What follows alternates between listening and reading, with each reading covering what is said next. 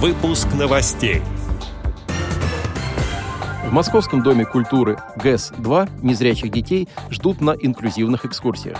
В Забайкальской региональной организации ВОЗ состоялся фестиваль интеллектуальных и настольных спортивных игр «Точка кипения». Теперь об этом подробнее. В студии Антон Агишев. Здравствуйте. Активисты Забайкальской региональной организации ВОЗ продемонстрировали возможности своих команд в ходе регионального фестиваля по интеллектуальным и настольным спортивным играм «Точка кипения». Мероприятие было организовано при поддержке Фонда президентских грантов в рамках реализации социального проекта Забайкальской РО ВОЗ «Интеллектуальные и настольные спортивные игры как современный способ интеграции инвалидов по зрению».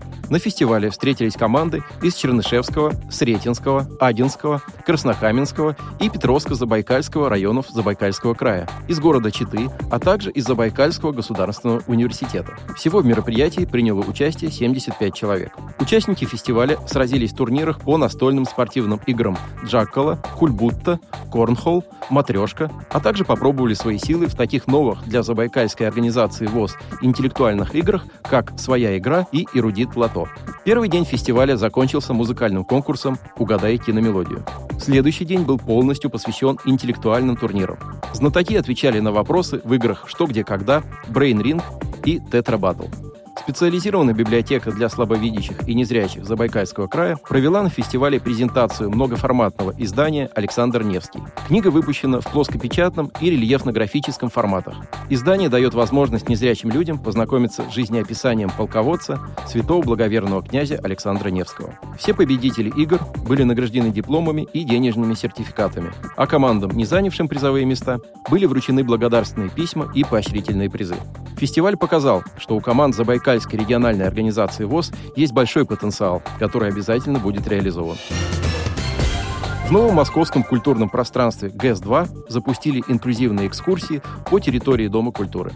Участвовать в иммерсивных прогулках могут незрячие и слабовидящие дети от 8 лет и их родители. На экскурсиях гости исследуют архитектуру Дома культуры, пользуясь тактильной моделью, а также по звукам определяют, что происходит в местных мастерских. Участники прогулок получают на память сувениры – магниты с силуэтом ГЭС-2. Кроме того, в Доме культуры детей ждут мастер-классы. Программа сопровождается тифлокомментированием. Ведут прогулки режиссеры проекта «Арт-чердак. Мамин театр» Дарья Витан и Василиса Галсанова.